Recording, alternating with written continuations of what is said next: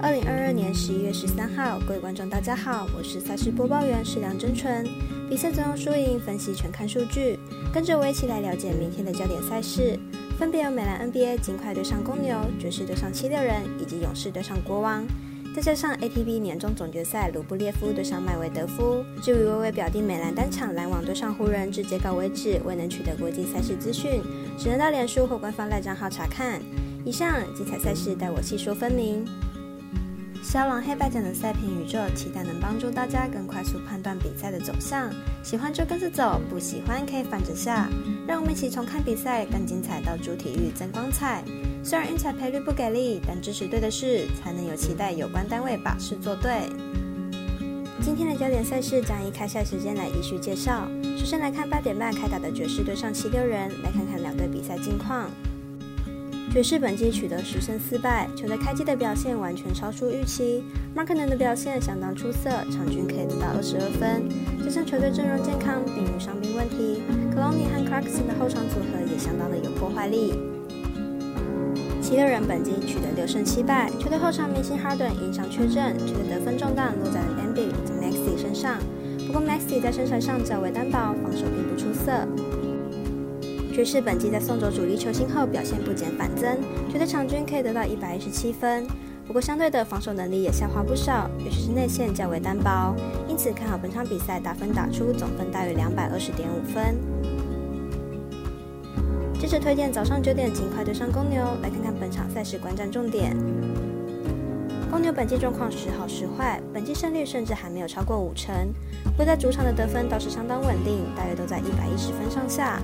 明天面对防守能力较差的金块，公牛得分可望上看一百一十五分。金块本季主客场表现落差大，本季吞的四败统统是在客场，本季客场场均失分也超过一百二十分。最近三场比赛都没有过盘，失分也有越来越多的趋势。明天比赛连续客场出赛，失分恐怕很难降下来，因此本场看好公牛大分过关，得分大约一百一十五点五分。NBA 最热门赛事当然是十点开打的勇士对上国王。勇士在家连胜两场后，首次来到客场作战，能否击败国王队的防守呢？来看看分析师的预测。勇士目前战绩五胜七败，近五场表现为二胜三败。上一场对上骑士，一百零六比一百零一获胜。比赛尾端残逆转战局，状况还是有些不好。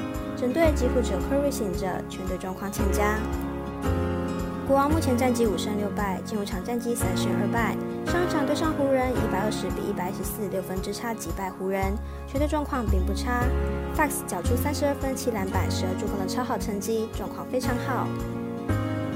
两队今年第三度交手，目前以状况来看，两队都在五成胜率左右。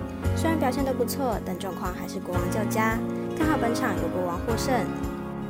最后介绍网球 ATP 赛事的年终总决赛，维鲁布列夫和麦维德夫来争取冠军杯。来看看两位选手的世界排名以及对战记录吧。